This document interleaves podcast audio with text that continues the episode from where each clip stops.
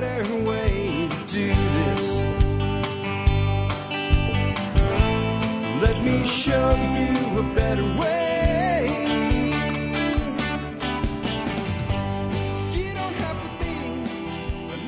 Hi, folks. This is Jack Spirko with another edition of the Survival Podcast. As always, one man's view of the changing world, the changing times, and the things we can all do to live a better life if times get tough or even if they don't. Today is August the 28th, 2020. This is episode 2721 of the Survival Podcast. And uh, it is Friday, Friday, Friday. So it's time for a expert council Q&A show. And I've got a really great lineup of uh, high variety of stuff for you guys today as well. Um, I have an, an idea for a side hustle covered by Tim the Toolman Cook. And it's adding a barbecue cleaning service to your kind of line card if you are a handyman, an entrepreneur. And when I first heard this idea, I was like, I, what? I, I just don't know that there's enough business there. But when I heard it broken down by Tim, I was like, yeah, there's enough business there. And Tim kind of comes at this from the the concept of being a, a, a lead in to work. I think it's a great add on, personally myself. So we're going to cover that today. What about the home defense shotgun? There probably isn't been a time in history where people more are more aware of the need for uh, good home defense and, and, lethal force at that. Uh, J.R. Haley is back. We haven't had him for a while with some commentary on the home defense shotgun. Then I got a two for for you. I got Dr. Ken Berry and Dr. Bones coming from two different perspectives on the topic of Alzheimer's disease, aka dementia. And this is something that, the way I look at it, it will touch your life, if it hasn't already. Almost everybody I know has had somebody they love afflicted with this illness, and it is a cruel illness. So we're going to talk about uh, that today, because you want to talk about a survival topic. If you could do anything to mitigate, prevent, uh, put off, deal with this. It's it's a huge survival topic, and it's also, I mean, the number one cause of suicide is depression, and and, and watching someone you love go through this is incredibly depressing. Uh, and next up, uh, thoughts on partnerships and uh, the role of entrepreneurship in modern survival thinking with John Pugliano. And then I have a segment today that I'm going to record as a video as well to put out on YouTube, LBRY TV, all that. Um, I have a real bad, bad, bad feeling about where we're headed. Um, recently, with this, I, I talked about it uh, yesterday. The shooting, uh, this young man Kyle, I can't think of his last name now. That you know, he shot three guys that sure. I mean, I am not going to go all in on this as far as the guy's an an angel, right? But he shot three guys that I, I think the world is probably better off without the two that are dead, and, and the one with an arm that doesn't work anymore is probably uh, probably uh, better for the world that he has one less working arm. He might think a little bit before he acts again. Um, there's a, a legal defense fund for Kyle that I'm going to make available to you guys today. I've already put it out on social media. And that's what I want for Kyle. If they prosecute him, I want to have him to have the most robust defense he can have. And the attorney that got uh, that got in and, and took care of the stuff that happened to Nick, Sa- Nick Sandmann, who's the young man that was just treated like crap. He, some old toothless Indian gets in his face, starts beating a drum and, and chanting crap at him, and his entire response was to just sit there and let the man do what he had to do and, and not respond in any way. And he was vilified for it and, and, and, and, and literally crucified in the press for it um, and, and had his life wrecked because of the way our media behaves. And his attorney has gotten in uh, to help Kyle. And so I contributed today to that defense fund. But again, I don't, I'll, I'll kind of save it for when we get there, but I want to put that on the shelf today. I don't want to go through that whole thing again, but it is a piece of what's going on. So when I get to my segment, I'll mention it. The reason it will be brief is because I already covered it. As much as I, I don't know, have any new information today than, than I had the last time I talked about it yesterday. So I'm not going to go through that again, but it is a flashpoint. And I'm going to save my quote of the day. I'm going to save my quote of the day for when I do that segment. And I'm going to tie the two of them together because it's an anti-war quote, quote from, from former president and, and former general um, Dwight David Eisenhower, who was probably one of the most anti-war presidents that we've ever had, though he was the commanding general of the Allied forces in World War II. And in his words, because he knew what war was. He has seen it as only a soldier has seen it. And that's not the quote I have for you today. But his words speak to us today in a different way than they were intended at the time. And what I want to end today's show with is probably pleading into the darkness of those who do not hear. No one will probably hear what I have to say. It probably won't make any difference. But I feel as a man of conscience that I must speak my conscience and, and what my conscience says about this because I have a great, great fear for where this nation is headed with a type of conflict that many people never believed could happen in this country. Even many people that have talked about a second American Civil War, I don't think this is what they meant. I don't think this is what they thought. I think they thought something like Civil War 1.0, the war between the states, where there were two defined sides, and there were states that decided I want to go one way, and states that said no, you can't, and then there was a fight about it. And as bad as that was, at least there was some organization to it. At least there was a concept to it. At least there was a clear understanding of who was who and what each side wanted. That's not a civil war. And I'll save my thoughts on that. And it'll tie right into our song of the day. Ah, with that, let's go ahead and uh, remind you guys up front today that you can help support this show by doing your online shopping at tspaz.com. That's T S P A Z, tspaz.com. If you go to tspaz.com and you do your online shopping starting from there, no matter what you buy, doesn't matter what it is, it will help support us in the work that we do. Uh, today's item of the day is something you can eat and something that's good and something that's a treat, but it's also something you can have if you're keto. It's Lily's salted caramel stevia sweetened chocolate bars. These things are great. They don't have caramel inside of them. They're not like that. They're chocolate with a caramel salt flavor, and they're just bang on delicious. They're a little bit expensive compared to a Hershey bar, but if you're a keto, low carb, paleo, you can eat it which is better than a really cheap candy bar that you can't eat or that will jack up your blood sugar. I also give you a way to make a really cool treat out of these things today that, that has almost no carbs in it because we're only using one square per treat. It involves nuts and a little pan and the oven and the refrigerator, and anybody can do it, even me. You want to check out that write up. And remember, you can always find uh, everything, or not miss anything, I should say. If you get on the Daily Mail, just go to the survivalpodcast.com, click on Daily Mail. You'll get an alert every day of the new episode, new things that I don't even talk about on the air, uh, what the item of the day is. Sometimes there's a there's an there's something it's not an item of the day, but I see something on sale on, on it's like a deal of the day, and it's a last minute thing, and I don't have time to put it on the blog, and I I throw it into the email. It's all kinds of cool stuff, and you can get it all in the Daily Mail. And last but not least, if you could become a member of the Survival Podcast, Member Support Brigade, you'll get really great discounts. Then your membership will pay for itself, and then you'll support us, and it won't cost you anything. And it's really, really awesome, and I'd really appreciate it if you become a member. And if you listen to this show and you like what you learn from it, please consider becoming a member today because it's the number one way that we pay the bills around here. And it's why I don't have to charge my small businesses more than they can afford to be sponsors. And it's why I don't have to sell out to big businesses because I'm supported by members who I give something back to, not just content, but discounts that pay for the membership. With that, let's go ahead jump on into it. Let's start off with barbecue cleaning service. Again, this was a service idea that I was like, no, that won't work. And then I was like, wait a minute, maybe it will. And maybe it's a great add on. With that, hey, Tim, take it away. Hey guys, this is Tim the Toolman Cook back here from All Seasons Maintenance in East Central Alberta, Canada, back to answer another question for our expert council. So this one comes from John in Moore Park, and he says uh, he has an idea for handyman side hustlers, and it's barbecue cleaning. The question is, what tools, how much to charge, how to expand, rebuild barbecues, etc. And the details are that he saw this posted in the Nextdoor app uh, the other day. Uh, barbecue cleaners. Does anyone know of a barbecue cleaning service? I called two that were recommended, but neither one called back. Thanks. Um, if anybody's interested, a couple of companies to check out online are Filthy Grill and Grill Doctor. Anyway, so uh, you know you've made it when John from Moore Park sends you in a question. Uh, but all kidding aside, thanks John for the question and the suggestion for a business idea.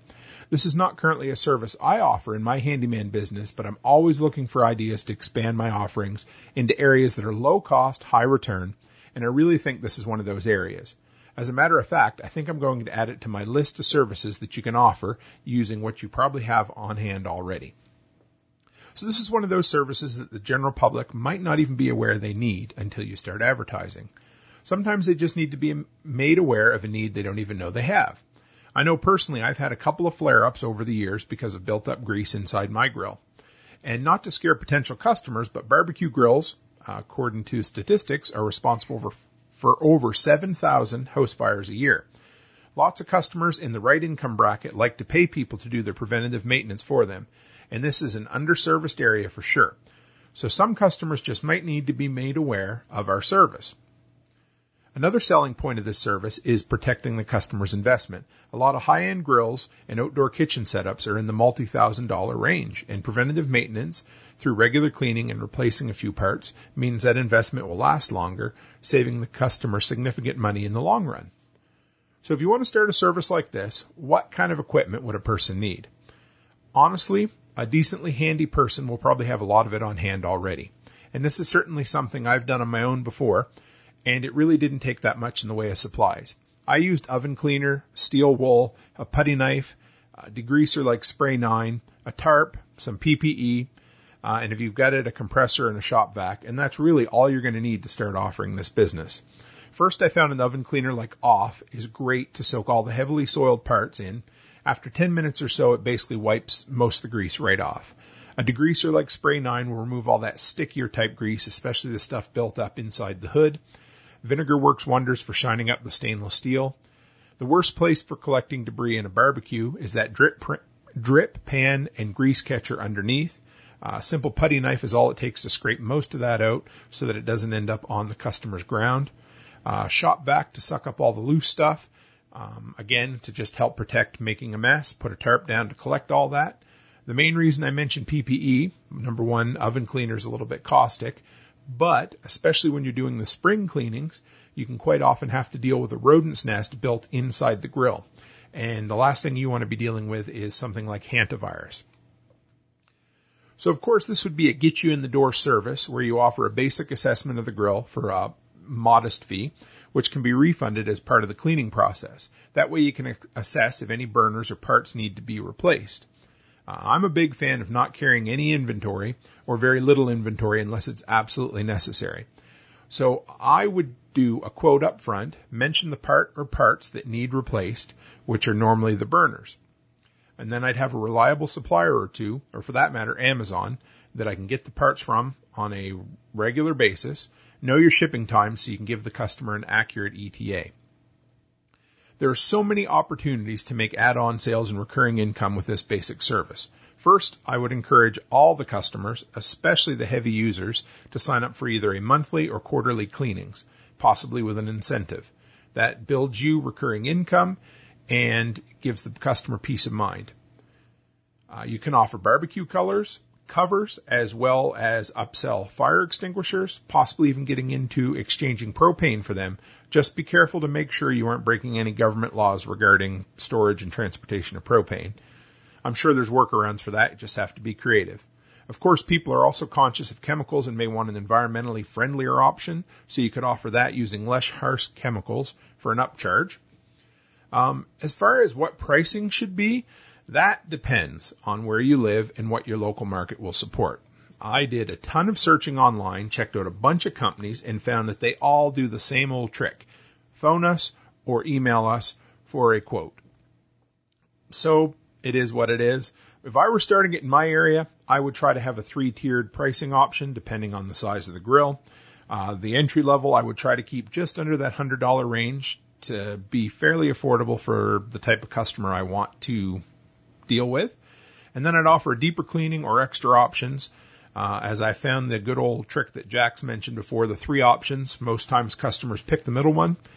Um, look around for similar type services in your area or similar type services in similar size communities outside of your area, and that'll give you a good idea of what their market can handle for pricing. Anyway, thanks so much, John, for the question. I appreciate getting these questions on a weekly basis. This is awesome. Thanks for giving me a chance to help our community back, and I appreciate it. Um, if you want to spend a little bit of time and find out some more ideas of handyman or service um, things you can offer with little or no upfront investment, drop by my YouTube channel at All Seasons Maintenance. Check out my series, Growing Your Successful Handyman Business. The first 10 videos deal with that exact idea of starting a business from scratch using what you already have on hand. As well, every Monday we have a money making minute video where I share side hustle ideas and stories about other successful entrepreneurs. Anyway, guys, until next time, stay happy, stay healthy, and have a great week. Yeah, what I want to add to that is I want you to think about the My Pillow guy, right? I'm not a big fan or anything. It's just a great business model. So my the My Pillow guy, right? He he advertises like crazy on Fox News. What does he advertise? The pillow, the pillow, the pillow, the pillow, the pillow, the pillow, the like three years, the pillow, the pillow, the pillow, the pillow, the pillow. Builds a massive customer base. Still he comes back, the pillow, oh, I got a mattress topper, the pillow and a mattress topper, the pillow and a mattress topper. Then he comes back, sheets, Giza cotton, whatever, you know. And then on and on and on. He just keeps adding product. You know why he's doing that? Because if you build something that's a good product, it's easier to sell something else to the customer who bought the good product than it is to get a new customer for the old product. You keep selling into your market. This is how you build a massive business. You don't go out and try to do everything out of the gate. You go out and do one thing, or if you're a handyman, you do two or three things that you really market that you do really well. And then you add a skill and you go back and market that to everybody you already did one of the first skills to. And then you add a skill and you go back and you market that. And then you add a skill and you go back and you market that. And then you add a skill. And as you're doing that, the entire time you're building your customer base larger and larger and larger. So every time you add, you know, skill three, skill four, skill five, skill six, you have a larger existing market to market it to. They've already, if you're not using an email list, you hate money. You hate money, you hate money, and you don't deserve money and money will go away from you. If you're not using email to stay in touch with your customers in 2020, you hate money and you can use email, you can use any other form of communication, but you should have a way that if you've done business with 50 people this year, as a handyman and you add this service, you should be able to make up a quick little video or a quick little write up or even just a little bitty blurb that says, I now offer this. Here's an example of one that I did in a couple pictures and just send it to everybody you already have. And assuming you don't suck, you're going to get more business. Then you're going to go back to their property. When you get on their property, you're going to be like, hey, you know, your gutters could use some service. And either they have the money to do it right now or they don't. But like, you can be like, let me look at it. Okay, well, it's going to cost this much money and, um, I would do it soon. Uh, you know how to get in touch with me, but here's another card. And I wrote the price to do it on the back of the card. Consider that a quote. Boom. That's how you hustle. That's how you make money. Always be adding services when you're in the service industry, but start with something and get good at it, and then add something, and then add something, and keep remarketing, build the market, and build the back service flow. Easy stuff, easy peasy. And next up, home defense shotguns with J.R. Hurley. Hey TSP, JR here with the Expert Council, answering your questions on guns, gun gear, and all things firearms related. Today we have a question about home defense shotgun. Chris asks the following.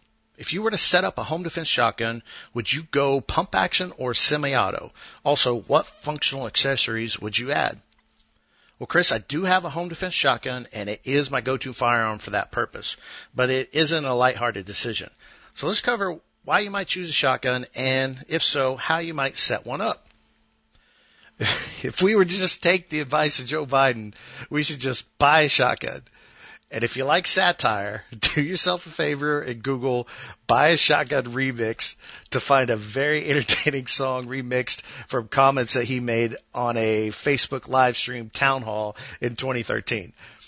I bring this up because he makes a comment in that video that is a common myth about shotguns that I hear from people in all walks of life. You don't need an AR-15. It's harder to aim and it's harder to use. The myth is that a shotgun is a great choice because you just point it in the general direction of your target, pull the trigger, and the target just goes away, disappears. Shotguns are heavy, they have significant recoil, and at home defense distances, they'll put their shot pattern in a circumference of around four inches and can go as small as an inch and three quarters. Additionally, when you discuss semi-auto or pump, they take a moderate to well practiced amount of skill to operate and really they're confusing to novices. So for me, shotguns are for intermediate and above shooters, not for novices or beginners. And really what we're talking about is semi-autos and pumps here. If you're talking just a double barrel breakover shotgun side by side or something, obviously that's a little bit more intuitive, but when we talk about the repeating shotguns, that's what I mean. And if you've got a few hours of podcast time you need material for, search for podcast episode 126 by the guys over at Primary and Secondary titled The Gauge.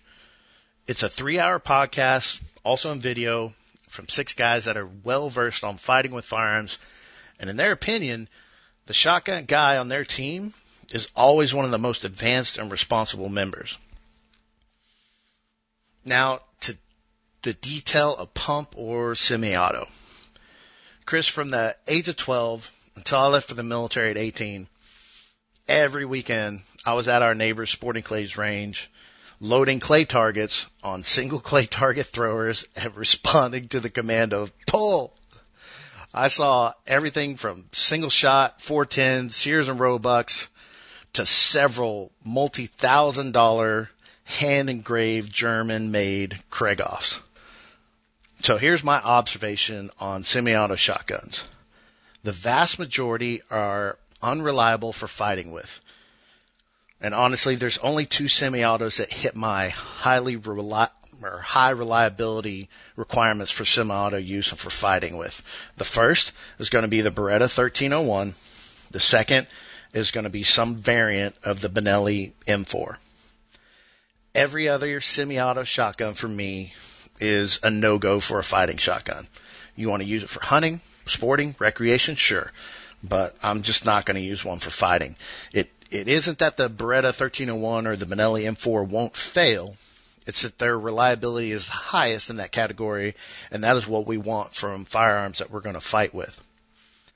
As to pump shotguns, that's action that I personally use on my home defense shotgun. Shotguns are they're not for the faint of heart, and a pump action just certainly isn't either. They require aggression, commitment. Short stroking the action on a pump shotgun is your biggest danger to causing a malfunction. Occupating or operating one reliably, it's kind of a conscious and practiced decision, and it really is a perishable skill. Not to mention, when you get a malfunction with the shotgun, clearing those malfunctions can be way more difficult than clearing it on like an AR-15 or a pistol. I was handed my first Remington 870 pump action when I was like 12 years old. I have a lot of muscle memory from running the shotgun, and I can still screw it up on my home defense shotgun if I'm not careful.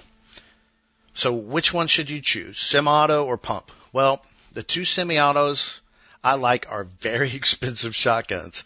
And like I said, I'm not going to trust a less expensive semi-auto to fight with. Those are the two I would do.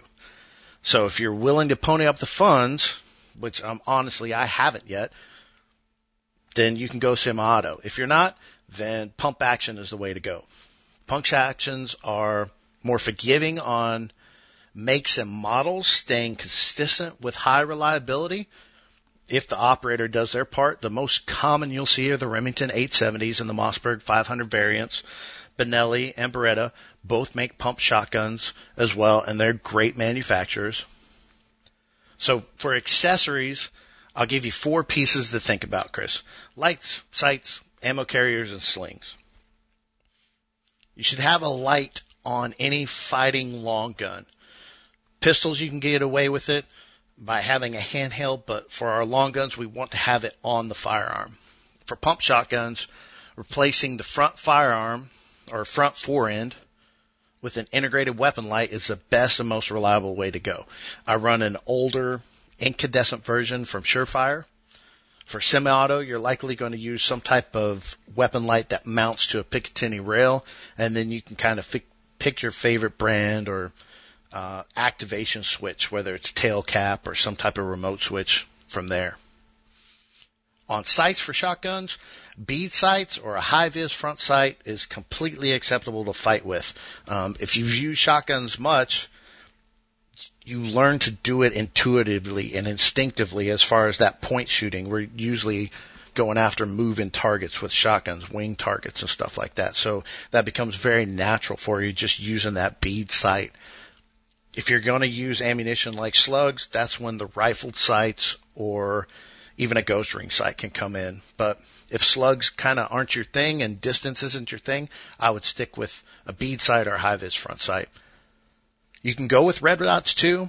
Um, just make sure that the mount that you use has a very low mount on it and maintains that natural point of aim of a shotgun.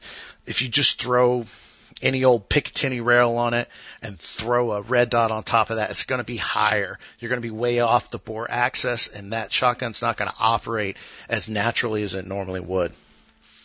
You can add extra ammo by using magazine tube extensions and adding side saddle ammo holders. I have both of those on my 870. And when it comes to slings, I actually, for this one, I use a single point sling, which means that that sling is going to attach to one point, both ends of it, at the rear stock of the firearm. Instead of having one point attached to the rear stock, one point attached to the front or the fore end somewhere with a pump action, I've actually training with it. I got in the way once and I was like, this is a bad idea. So I do single point slings on my shotguns. Oh, and let me tell you about this. For a bonus accessory, the Magpul shotgun stock. This looks a little weird, but I tell you what, it has been the most wonderful accessory to my shotgun of anything I've ever done over the years. It really just melds into your body and puts everything in the right place. Uh, cheek weld, and you can adjust the length of pull to get this with spacers to get the exact fit that you want. Well, that's really it on, that I have on home defense shotguns, Chris. Hope that that helps you out and the rest of the TSP community out in making that decision. Back to you, Jack. All right. Next up, as I said, I have a two for for you. I have a question on dementia and Alzheimer's. And what I decided to do is since we have two MDs on our, um, on our, our expert council to send it to both of them, they come from two somewhat different perspectives on how they handle health, nutrition, and medicine. And with that, uh, the first doctor you'll hear from is Ken Berry, and then you will hear Old Doc Bones. I'm not going to come in between them. I'm just going to play them back to back, and then I'll be back, and we'll have uh, a really cool one uh, for our next one. Hello, Jack and the TSP crew. This is Dr. Ken Berry answering a listener question.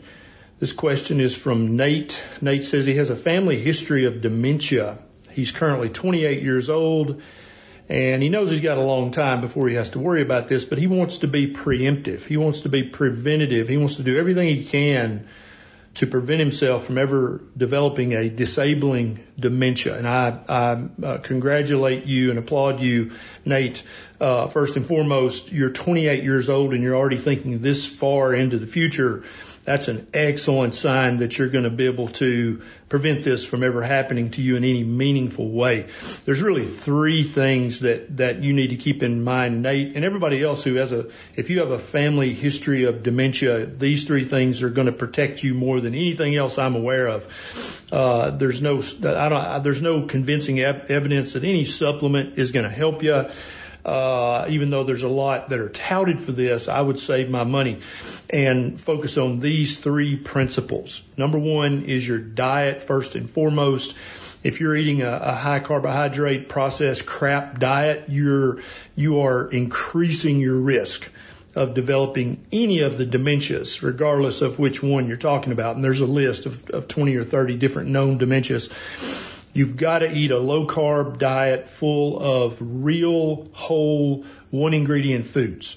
And so a meal would be bacon and eggs with an avocado. Another meal would be uh, steak and eggs. Another meal would be uh, ribs with broccoli. That's that's real food, Nate. That's what we're supposed to eat. If you're eating anything that contains more than three ingredients, then you're probably increasing your risk of dementia. And so any of the diets that fall on the spectrum, I call the proper human diet spectrum, that could be low carb paleo, that could be a ketogenic diet, that could be a, a carnivore diet. Any of those are going to protect your brain from dementia and also help build your brain. Your brain's made out of fat and protein. That's what your brain's made of. And so eating carbohydrates is never going to help that situation. Number two is exercise. There's reams of good uh, studies showing that vigorous exercise is vital for, for proper brain function, for reducing your risk of dementia, and reducing your risk of lots of other brain pathology. And so I love it that you're 28 because you've got such a head start on most of us who are in our 50s or 60s. And it's like, oh, I need to prevent dementia, but you've got such a head start. So right now, make exercise just part of your daily life. and I'm not saying go join the gym and work out for two hours a day. I think probably the best thing for you if you've got a, a busy life like most of us is something called high intensity interval training. And you can just watch some YouTube videos about HIIT and, and you literally spend three to 10 minutes a day in intense exercise. And that's going to give your brain and your body everything, all the benefits without you wasting two hours a day on the treadmill. Then the third principle is use it or lose it. Right now, while you're 28, you need to become a student of human nature, of, of reality, of life. You need to constantly be learning new things, new facts, and new skills. And so uh, Jack's got a million garden and backyard projects that you can do. You need to become an expert on several things. Learn to play the piano, learn to juggle. But uh, those are good examples. But also, I want you to use your skills that you can actually be prepared. You know, if, if things go great or if they don't go so great in the rest of the world, you've actually been preventing dementia by learning this new skill, but you've also made yourself more resilient in the process. And if you'll, if you'll make these three foundational uh, concepts part of your life, then you're going to slash your risk of dementia probably by 95%, if not more. A lot of people think that they are a slave to their DNA. Just because you have a family history of dementia does not mean you are doomed to that you absolutely, especially you being 28, you can have a huge impact on your risk of dementia. I hope that helps Nate and anyone else who that applies to. This is Dr. Barry. I'll see you next time. Hi, Joe Alton MD here, also known as Dr. Bones of the survival medicine website doomandbloom.net. Also the co-author of the Survival Medicine Handbook, Alton's Antibiotics and Infectious Disease, Alton's Pandemic Preparedness Guide, and the designer of an entire line of medical kits at store.doomandbloom.net. Today's question for the expert council comes from Nate who writes, I have a family history of dementia. I'm currently 28, so I have a long time before I need to worry about memory loss. But what can I do in the meantime that would be preventative? Thanks, Nate. Nate, a lot of folks in the preparedness community are mature enough and prepared enough to have the possibility of reaching their golden years at a time where the new normal causes things to go south fast. That means that the medic has to know the symptoms of Alzheimer's disease and have a plan of action to help prevent it or at least slow its progress. Alzheimer's disease is the most common form of dementia. It's characterized by the accumulation of two types of proteins in the brain, tangles or tau and plaques or amyloid beta. These can be evaluated using blood tests, urine tests, even diagnostic imaging like CT scans, MRIs, or PET scans of the brain can identify them. Now just because you forgot where you left your car parked doesn't mean you need these tests or have Alzheimer's. That's a common part of aging. If you forgot what a car is though, or why you're standing in a parking lot, well, that's a different story. Frequent memory loss, confusion about locations, taking longer to accomplish simple normal tasks, trouble handling money, paying bills, the loss of spontaneity, the loss of mood affect, and personality changes, well, these are all possible signs. Alzheimer's has no official cause, although people with heart disease, diabetes, and certain other issues seem to be more likely to get it. Although 30% of people have genetics that predispose them to Alzheimer's, only 1% have a marker that means they are certain to get it. Many people have suspicious signs for it on imaging or other tests, especially older folks, but seem perfectly fine. Most likely multiple factors are at play, including genetics, age, medical conditions, and lifestyle. You can't change your age, but you can change your lifestyle. Nate, there's no pill or injection that prevents Alzheimer's at present, but there are a number of ways thought to improve your risk to avoid dementia. Some have more hard scientific data behind them than others, but here goes. Get enough sleep. A good sleep pattern can help prevent Alzheimer's by allowing clearance of amyloid betas from the brain. Seven to eight hours should do it. Engage in regular cardiovascular exercise that elevates your heart rate. That increases blood flow to the brain as well as to the rest of your body. Several studies have found that physical activity reduces cognitive decline. Now you have to keep your mind active. Take a class at a local college, maybe a community center, or online. Do crosswords, word puzzles, or other things to challenge yourself. I do crosswords, and I'm such a badass at them that I do them in pen. It doesn't have to be those kinds of challenges though. Card games or board games like Doom and Bloom Survival will work just fine. Building a piece of furniture, that is also good. Just be creative.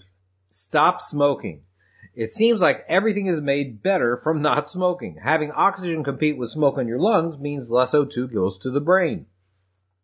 Keep track of your medical problems. Obesity, high blood pressure, diabetes, all these things negatively impact your physical, but also your cognitive, your brain health. Take care of your heart and your brain might follow. Avoid injuring yourself. Older folks can have some pretty bad falls. Brain injury can increase your risk of cognitive decline and dementia. Trauma's bad. Just look at Muhammad Ali in his 50s. What a mess he was. Wear a seatbelt and use a helmet when playing contact sports or riding a bike. And don't take up boxing. Get good nutrition. Eating a healthy diet can help reduce the risk of cognitive decline. Although research on diet and cognitive function is limited, certain diets, including ketogenic diets, are thought to decrease the risk of Alzheimer's. The ketogenic diet is a very high fat, low carbohydrate diet which has a fasting-like effect bringing the body into a state of ketosis. The presence of ketone bodies has a neuroprotective impact on aging brain cells. A ketogenic diet has beneficial effects for enhancing mitochondrial function and cellular metabolism. It's associated with improved brain function in elderly Alzheimer's patients, with outcomes dependent on the level and the duration of ketosis. The best results of ketogenic diet are seen in the early cases, however. If keto doesn't work for you, the Mediterranean diet or the DASH diet may be an option that has been recommended for many years.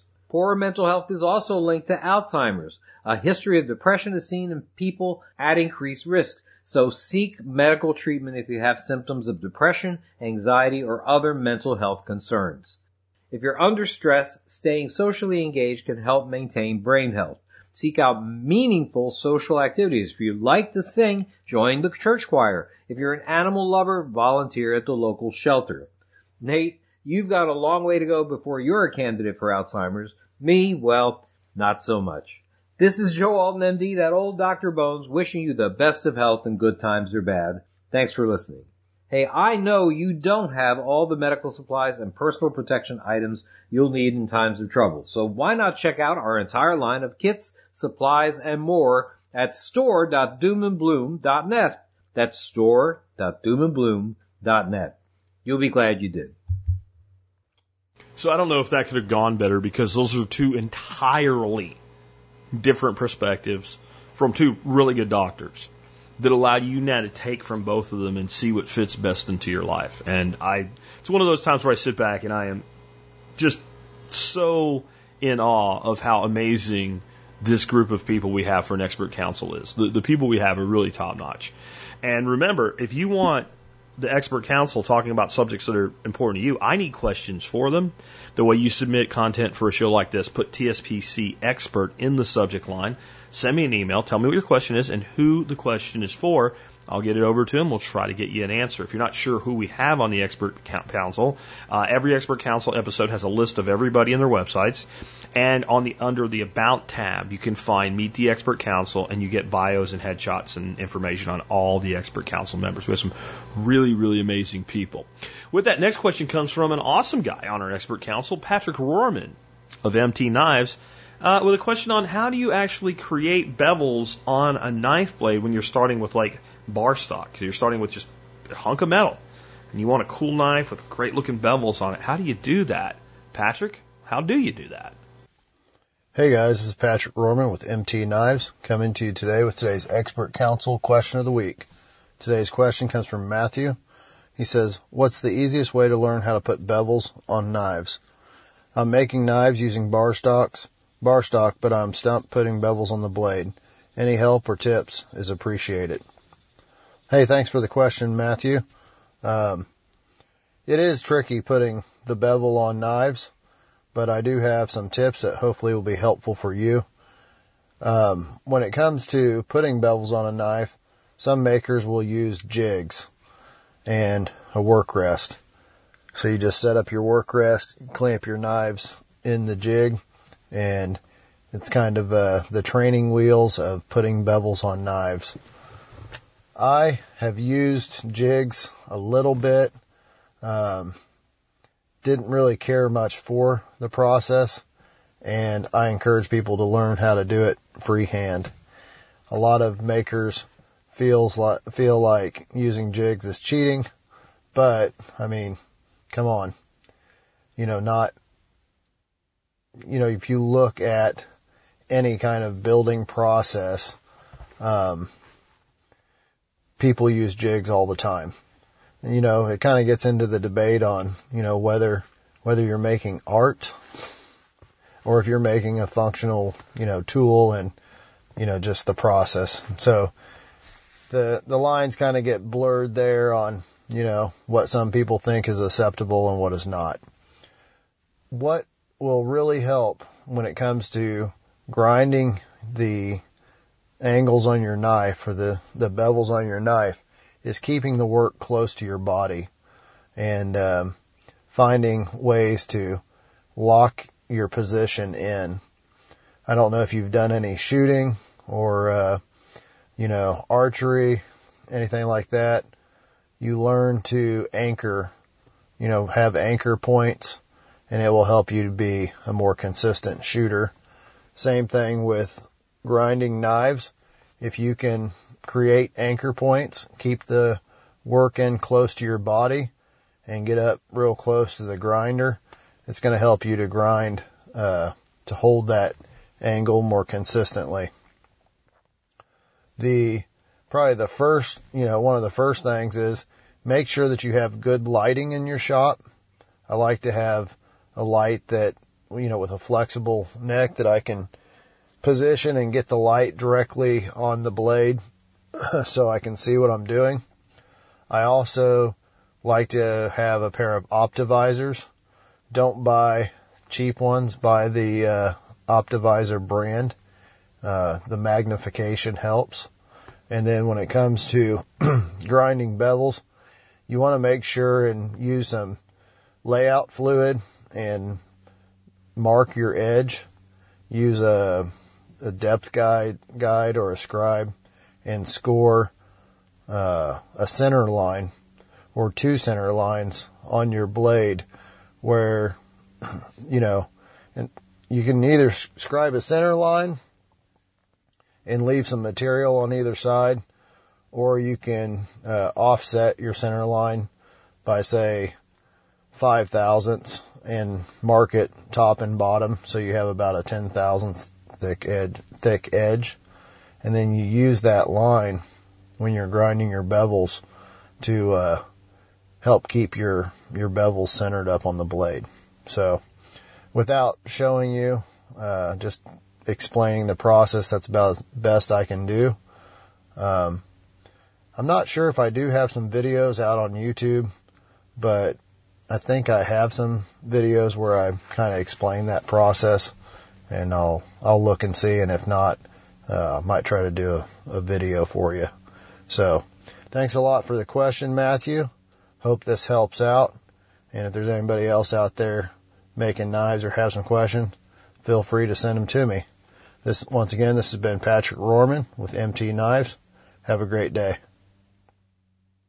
Next up, John Pugliano uh, with a question on partnerships and becoming a partner and also some thoughts on entrepreneurship in general and how that applies to a modern survivalism. John, take it away. Hey TSP, today we have a question about becoming a business partner And even if you're not interested in that, I'd encourage you to listen all the way through to my answer because I'm going to talk about entrepreneurship specifically, which I think is critical for anyone that's focusing on modern survivalship. Okay, so our question comes from Joseph. He's been working at a company that does paint contracting for the last six years. He's worked himself up to where he's now a foreman and one of the owners of the business is about to retire. The other partner doesn't want to run the business solely alone and so he's asked Joseph if he also would like to come in and become a partner to this company. Joseph is looking for some general advice and asking for things that he should be watching out for. I'm not going to give a great deal of advice to you because I think you've already been there for six years. So you, you know the owner that's retiring. You know the man that you'll be going into partnership with. Um, I think you, you probably think they're honest people or you wouldn't have been there this long.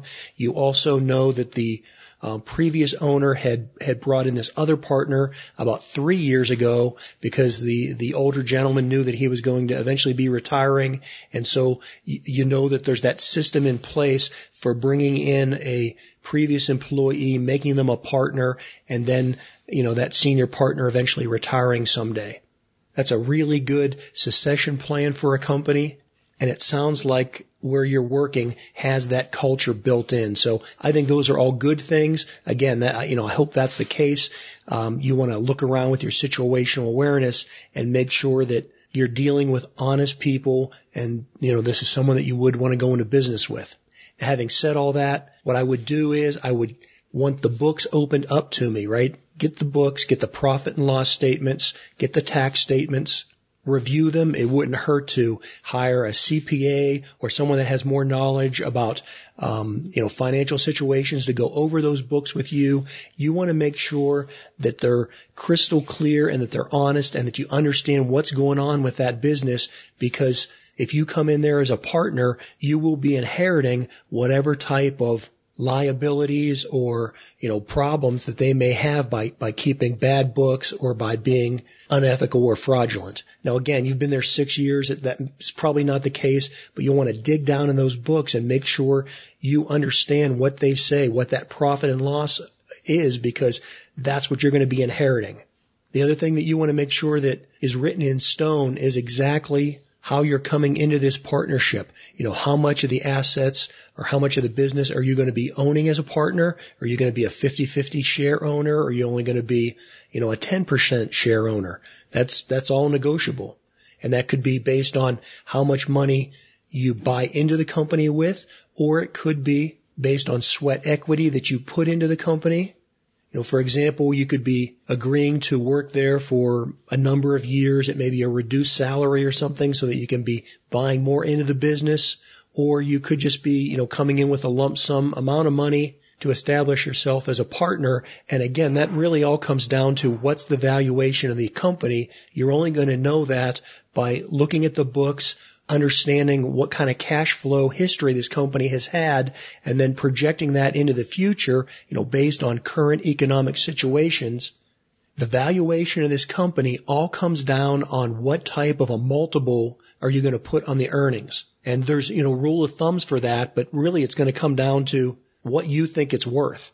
So look at what the company is earning after everybody's paid. And that's in, in this case, let's just include the owners in that. Let's just say that everybody is paid a reasonable hourly wage or salary based on the functions that they perform. Those are all the operational costs. Take that amount of money out of how much you expect the company to earn, and that would be the overall net profit. Just for sake of argument, let's say that's $100,000. Well, a three times multiple would say that that company would be worth approximately $300,000. And so if you wanted to come in as a 50-50 partner, you would potentially have to buy in with $150,000. And so then really it's just a matter of how would you pay that? Again, are you coming in with a lump sum payment of that? Or maybe perhaps the man that's retiring, you're going to agree to pay him or the company is going to defer your salary by say $50,000 over the next three years to pay him that $150,000. Right? I'm just using these as examples, but that's the way that you could structure this to have you come into the company either with or without any type of initial equity to add to it. So along those lines too, you want to understand how this company is structured. Is it set up as an LLC where the income is just passed through directly to the owners or is this set up as maybe a C corporation where you pay yourself a salary and then you pay out the profits in forms of bonuses either at the end or through the uh, course of the year?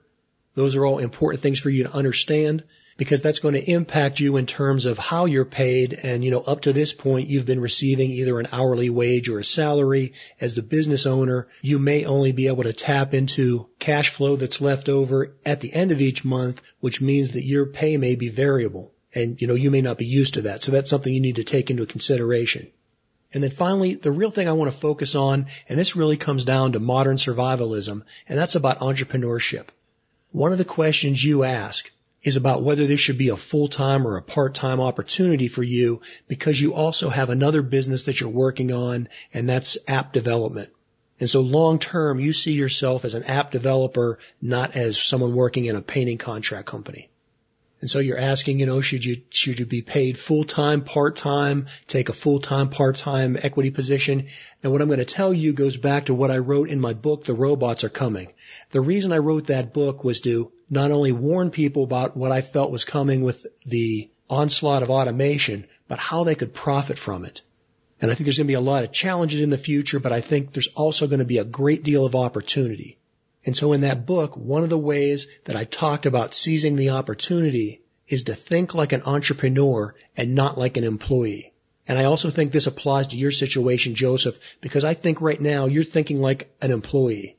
And an employee thinks in terms of getting paid per hour or getting paid per task. And so in your mind, you're thinking as you develop your app opportunities and your app business, that's going to be taking away from the time that you can commit to this painting business. And while that may be true, and that would apply if you were an employee, it doesn't necessarily imply if you're the owner, right? Because if you're the owner, you're not compensated based on the amount of time you spend in the business. You're compensated as an entrepreneur. And an entrepreneur is paid by the results.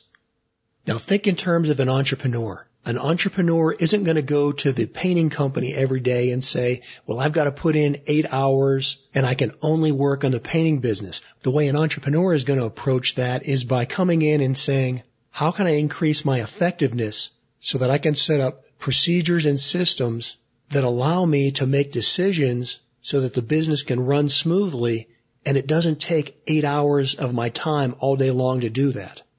And this is something that maybe you can't start out at, but as you get into this job and as an entrepreneur, as you start looking for this efficiency, you can start stepping back from the work and not having to have your body and your mind 100% engaged in running that painting business all day long. And then all the hours and minutes during the day that you're not running the painting business, you can start dedicating that to your app business.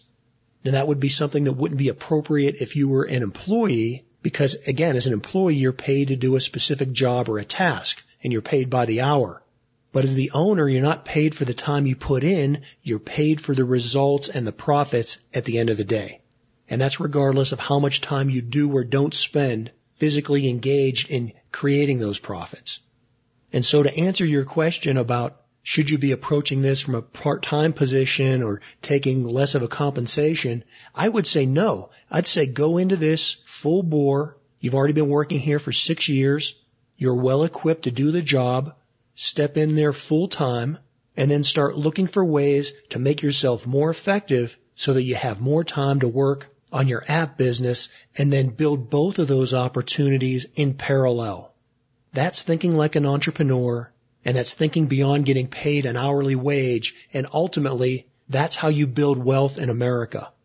The reason that most people become wealthy is because they are entrepreneurs. They run either a small or a large business or multiple businesses and they build that wealth because they're not compensated on how much time they put into it. They're compensated on the results.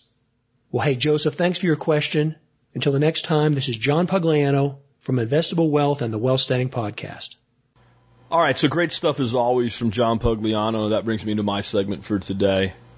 And uh, I am going to record this segment on uh, video as well and post it to both my LBRY TV and YouTube channel so you can share it with people as a segment uh, if you want to do that.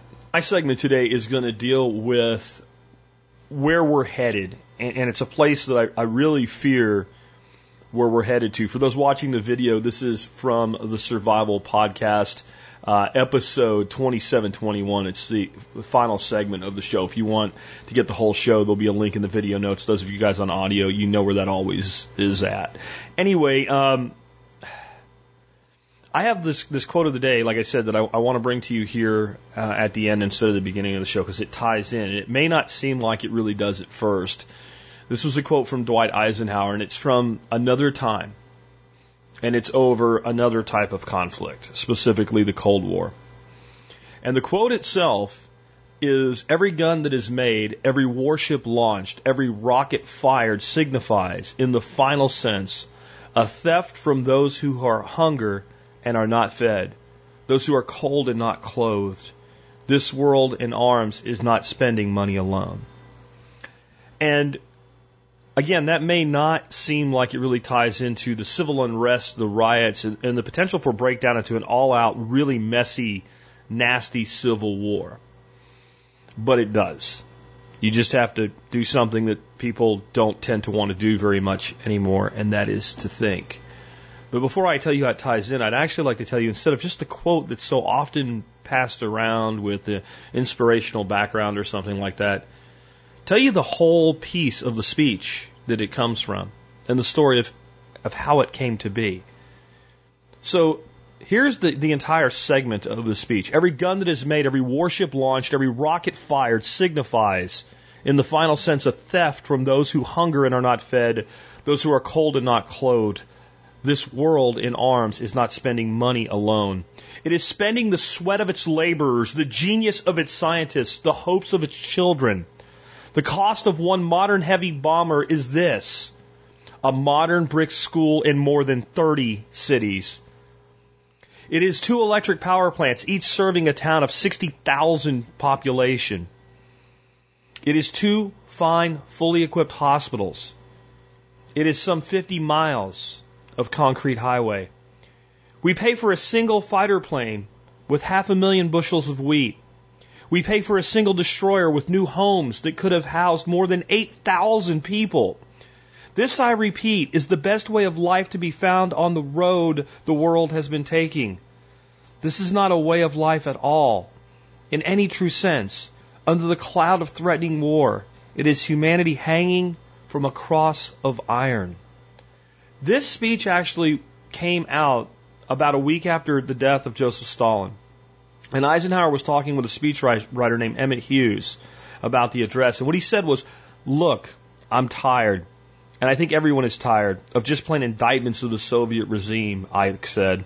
I think it would be wrong, in fact, asinine, for me to get up before the world now and make another one of those indictments. Instead, just one thing matters. What have we got to offer the world? As Eisenhower spoke, it seemed to Hughes that his contemplation was drawing to a close. Ike's thoughts were now coalescing. The president stopped, jaw set, stared out the window on the south lawn. A tiny speck of an F 86 Sabre buzzed across the sky. In an instant, his reverie broke. He wheeled around. Here's what I would like to say. The jet plane that roars over your head costs three quarters of a million dollars. That is more money than a man earning $10,000 a year is going to make in his lifetime. What world can afford this sort of thing for so long? We are in an armaments race. Where will it lead us? At the worst atomic warfare, at the best, to robbing every people and nation on earth of the fruits of their own toil. People ask me why, of all the presidents, Ike is my favorite. That type of thinking is why. There's also a connection to my family, to where my wife's side of the family actually referred to I, Dwight Eisenhower as Papa Ike. My my father-in-law served in the underground in the Netherlands, and then after the liberation of the Netherlands, served in the Dutch Marines at the end of World War II. Uh, his father had a medal pinned on his chest by Ike, so I do have a personal connection and affinity there that maybe it makes me have a little more appreciation for Ike than I would otherwise, just from the words that the man spoke and the actions that he took. But what I love about Dwight Eisenhower is he is the greatest case for anti-war that I can use that shuts everybody up who thinks that anti-war is like being a pinko commie or some other stupid shit like that. You can't say that the guy that commanded the Allied forces in World War II that was willing to lead an invasion onto the beaches of Normandy is a commie pinko, can you? You can't do that. And yet he warned of the cost of war. How does that tie in to what's happening to my country in front of my very eyes right now?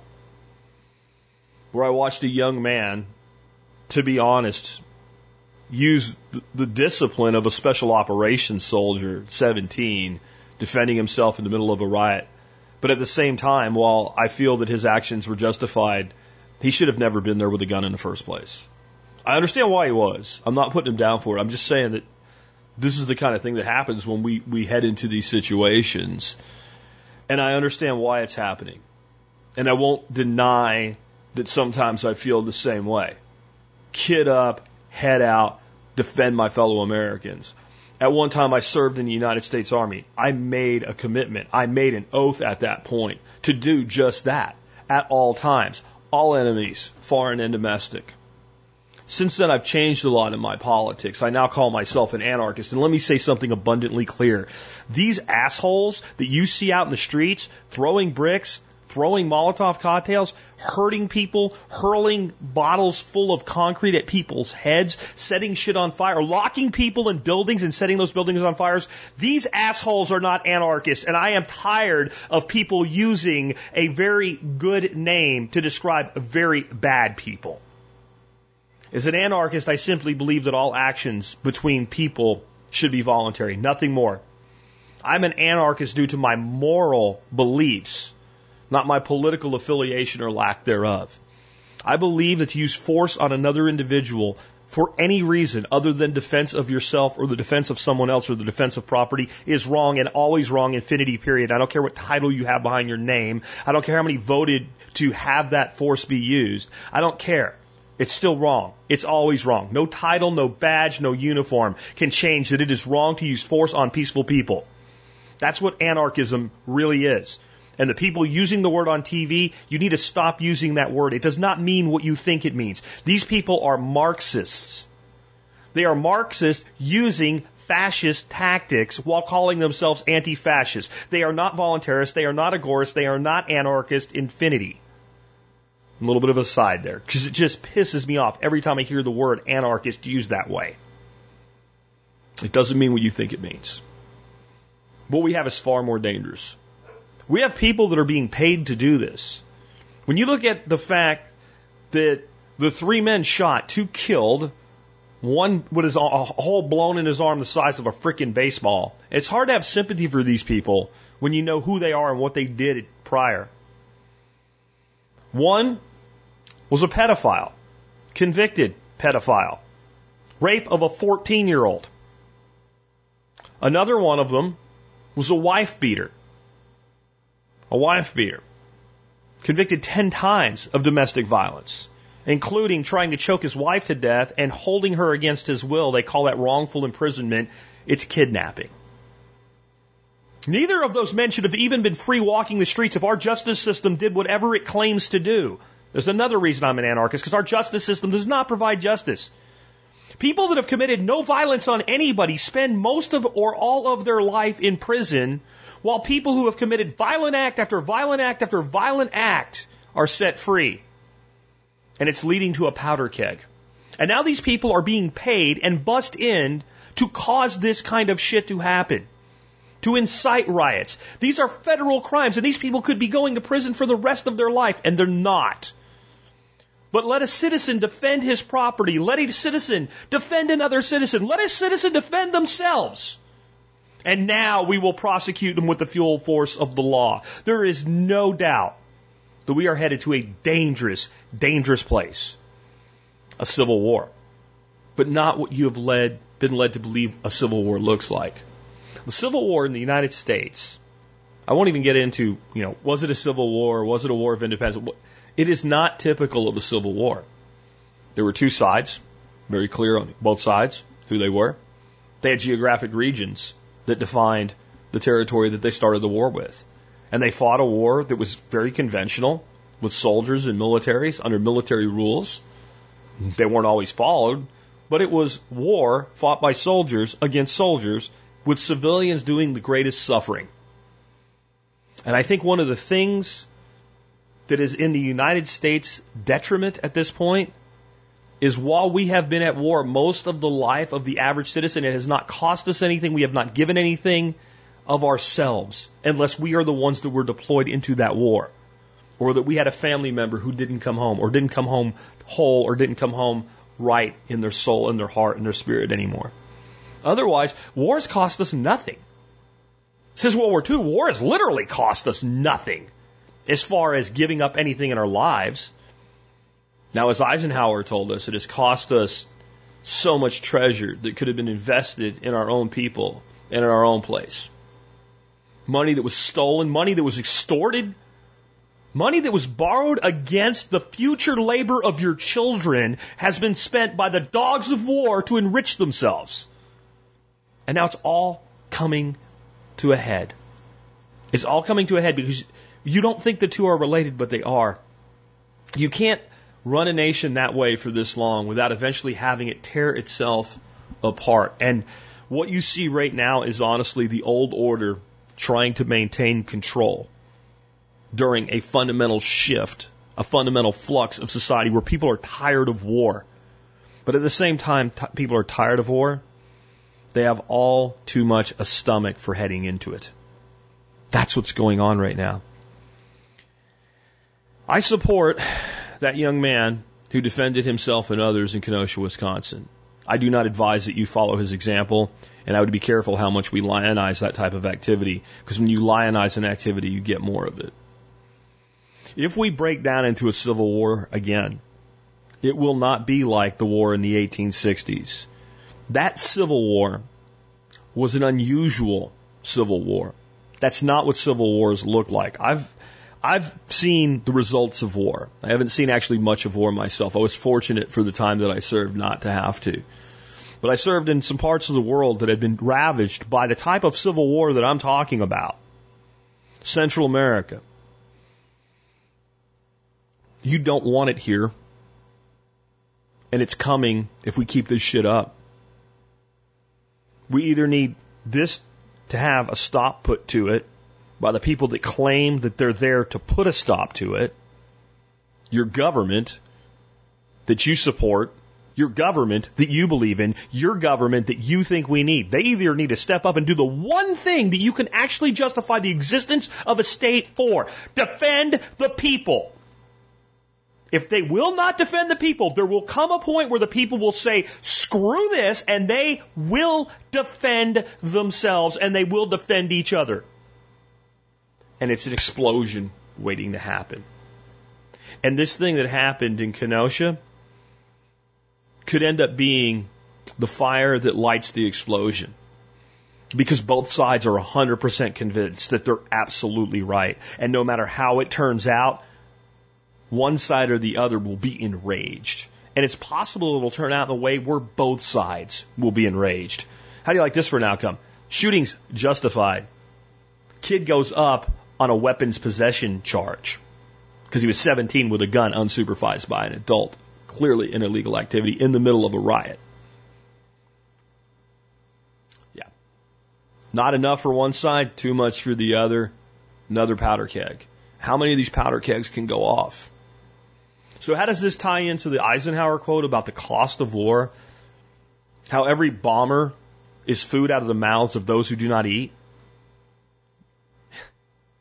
It is, it is one thing to have the cost be in dollars that were spent somewhere instead of somewhere else. But at least when we build that bomber, somebody has a job. They earn money. They go out in our economy. They spend it. Money moves and magnifies through our fractional reserve system at least the money goes into the economy. At least it happens. The kind of costs we're about to have, none of that happens. We've already seen it with this idiotic shutdown of the economy in 2020 for the pandemic. How much has been lost? How much has been stolen from you because of this? And how much has been stolen from your fellow man? How many people that worked their entire lives for a business to build it into something that worked, that were just getting there, had it destroyed because of fear of something that you have a less than 1% chance of dying from. And we know the people most at risk, we could have protected them, but no, let's destroy the economy. This is orchestrated. This was planned. These people knew what they were doing when they did it, and then they lit the fire of riots into it. This is not about George Floyd, who almost everybody in America believes was murdered by police because of being stupid in the way that they did their job. Yeah, I know he had fentanyl in his system. I know he may have died anyway, but I also know when you kneel on a man's neck for more than seven minutes, you killed him. And everybody was united in that. 90% is as united as this country gets anyway. But then we had to light a tinderbox under it. We had to make people take, you can't have people thinking in common. You can't have people in to, together, coming together and doing something about it. And I have family members who are police officers. And I told them two and a half years ago, I know you want to just anchor down and defend your position, but you guys better come out and you guys better help fix this problem and you guys better start a conversation on this problem. And if you don't, the people that want to make sure that conversation never takes place will make sure that things go down in a way where it can't and it can't be, and it can't be had right now. It can't be had right now. No matter what the police say, no matter what the police do, to half of people they're heroes and half of people they're wrong. There's no coming together right now. This has to end before that can happen now. It could have been prevented, but no. Now it will be the cost of our great cities. Not might be, will be, already is. And it will continue to spread and it will continue to burn like the cancerous fire that it is and it will only get worse from here. And some of you are so stupid as to cheer it on.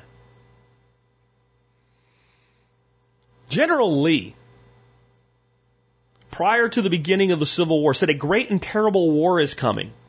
And if I could, I would free every slave that it not happen. I'm paraphrasing, but it was something to that effect. And he also said something to the effect of idiots. He didn't use that word. He was more eloquent than I. Idiots on both sides are cheering for this and they know not the horror of the war that they cheer for. Something to that effect. That's what's happening right now. There are people on both sides that want this conflict and they have no idea the cost of it. And I feel that my words will fall on the ears of the deaf as I speak this morning. I do not feel that I can prevent what's about to happen. And I don't feel that somebody far more known than me. I don't feel, I don't even think, no matter who he was, not just Donald Trump, I don't think a president of the United States can stop what's about to happen. And maybe somehow we'll get lucky. Maybe somehow, maybe they'll get their shit together and they'll put this crap down and they'll start hauling off these assholes that are coming in on these buses with weapons. Most of them have records. It could, half of them probably could be hauled in because of the rap sheet they have and where they are and what's in their possession for probation and parole violations. And they either put a stop to this or more people say enough. More people say, my city's not burning anymore. More, more people say, I'm not going to tolerate this. If you won't defend my city, if you won't defend my fellow Americans, then I will. And what you saw happen, it's a tiny flashpoint of a giant explosion. And I can't prevent it. And I don't pretend that I can prevent it. So this is my advice.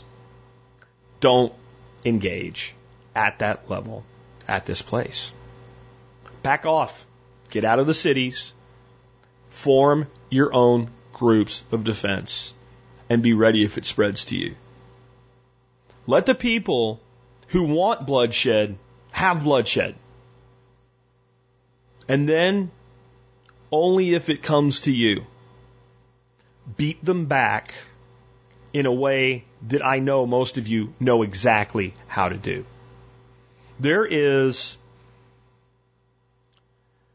a reality that the people playing with this fundamentally do not understand. And if it goes that far, I'm going to tell you guys that are causing this shit, the people that are setting shit on fire, that think this is all okay, that are screaming defund the police right up until you get a, a cat popped in your ass, and then you're crying like a little bitch baby for the police to come save your ass. You don't understand what you're jacking around with. You don't understand the people that just want to be left alone, how dangerous we really are. You have no idea. And the thing is, many of us have seen war. Many of us have seen the results of war. And we do not want to see it in our own country. And we do not want to be the cause of it. But once you make it happen, once it's there, you don't even want to know. You can't possibly understand what you're dealing with. There's over there, I, don't, I couldn't even begin to tell you. There are millions of us who not only are armed, we're trained. Many of us were trained by our military. Many of us are still in the military and we're already pledged that we will not let this happen. And many of us have trained many others who have never served, but they've now received military training. You have no idea what you're asking for when you try to bring this on. But I'll tell you who does know. And I'll tell you this is why to avoid it. The dogs of war. They're just doing here what they've done all over the world. Don't you understand that? You know what? If you got off your ass from out from behind your damn monitor and stopped listening to MSNBC or Fox News and went over to a third world country that indeed is a shithole and saw what this looks like in another country, maybe you'd wise up enough to not want it here, not be okay with it here, not cheer it on here. You don't have any idea and it will be different here. Because there is so much anger on both sides that it will not be, if you could call it in any way, a civilized conflict. At least in true wars with professional armies, there are rules of war. And I'll tell you another thing you need to understand. You push this far enough, there are members of our military and law enforcement who will fire on the good guys. They exist. Do not kid yourself that they don't. The best won't. And most of us over here, we used to be one of them. We know people that are still there. So when we tell you that, maybe you should listen to us. And we are professional soldiers. Just because we're retired, just because we're prior service, doesn't mean we're not professionals anymore. And we're trained in guerrilla tactics. So that little little bit of history that they gave you in your freaking philosophy class or whatever, where you think, well, we, you know, we, nah, nah, no, you don't have a stomach for it. You don't have any idea. You don't know what it is to be cool under fire. You don't know what it is to, to know, not to think, to know. This is my sector. Everything else is covered until I hear otherwise, until I'm called for to expand my sector, this is my sector, anything in it dies. You don't know what that is. And you don't want to know. And those of you that are feeling real good about yourself right now because you consider yourself one of us, you don't want it either if you really think about it. The dogs. The dogs want it. The dogs of war from the Pink Floyd song. They have profiteered from every conflict that's occurred since before there was a United States of America, and they continue to do so. And they do so by destroying entire countries, civilizations, and cultures. And they send the most noble among us to fight their wars and die on their behalf so that they can make money. And when it just isn't working out anywhere else in the world, why not a little bit of it right here so we can get even more control? Because when you get a breakdown like this, it doesn't matter that we outgun them. The government that replaces an existing government during anything that approaches revolution or insurrection is inherently almost always worse and more tyrannical than the government that it replaced. We look back romantically at the American Revolution and we fail to realize it is the exception, not the rule. Is not usually what happens. Almost every dictator, almost every tyrant, every, almost every tyrannical government that ever rose up and took over a region started as a revolution that seemed like it had a noble cause It was nothing but a gateway to tyranny. That's what you're looking at now. A generation lost. So much prosperity destroyed. Out of anger at your fellow man who is not the enemy. And again, I don't see a way that we avoid this this point. I pray that we do. And I, I invite you to enjoy and to join me with that. I'm, I know a lot of you probably just figure, oh, he's a good Christian man. I'm not a Christian. I'm a deist. I believe in a higher power. I pray of my own way. If you're a Christian, you pray, pray your Christian prayer. If you're a Muslim, you pray your Muslim prayer. Jew, you play your Jewish prayer. Buddhist, I don't care what your religion or your faith is. This is not what you wish to have befall your nation. Get out of the way, but be ready in case it comes to you. Reach out to others, be prepared, and if it does come to you, don't give any ground. I'll advise you to back away. I'll advise you to, you know, avoid this conflict to get out of these cities. But if it expands beyond that, bring the hammer down. Bring the hammer down. With that, let's go into our song of the day. If you're watching the video, it'll just end and you won't get it because I don't want to violate YouTube copyright laws, but I will put a link in the show notes. This song is called The Dogs of War and it's by Pink Floyd. The version I'm going to uh, play on the air has some additions to it, and the video that I'll link to has a lot of old movie footage, and it lays the groundwork for how Americans have been set up to be controlled and to believe that when you speak against war, you speak against your own country. I made a comment today on Parler that if you really supported the troops, you'd want to bring them home. That it's not global defense, it's national defense. Stop trying to change the purpose of what our military is supposed to do. It's supposed to defend the nation, not the globe. And just some of the responses that came to that were just ridiculous. Fight them over there so we don't have to fight them over here. You're about to have the dogs unleashed right in your own backyard. This is not a good time in history. And what this song's about is that as bad and horrible as war is, it's extremely profitable to some. And they're not the politicians. We fight the politicians' wars, but the people that profit are not the politicians. They're the ones that buy the politicians with the profits. You never hear their names. You never see them. Even the people you like to throw around the names of, the Rockefellers, George Soros. There's people with unimaginable wealth.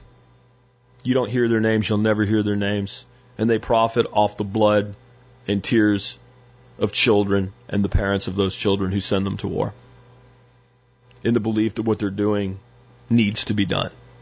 There's not a place in the world where we are spilling blood right now that a drop need be spilled.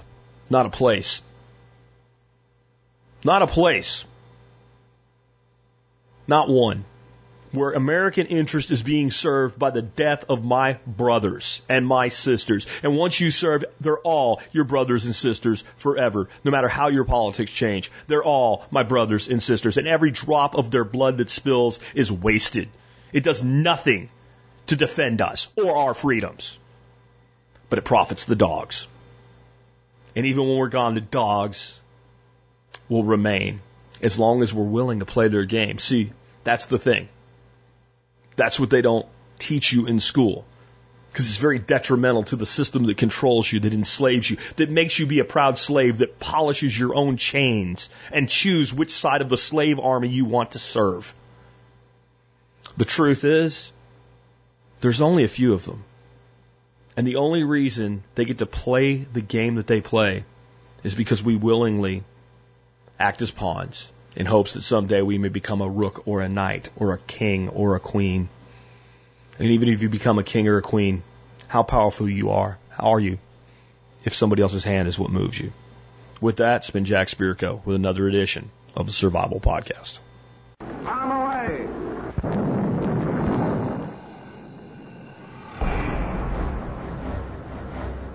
Two, one,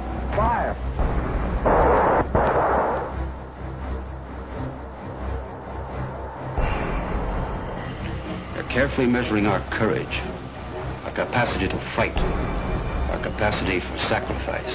The flower of an entire generation was lost with its stimulus of new blood, new determination, new ideals. Olympiade in neuer Zeitrechnung als eröffnet.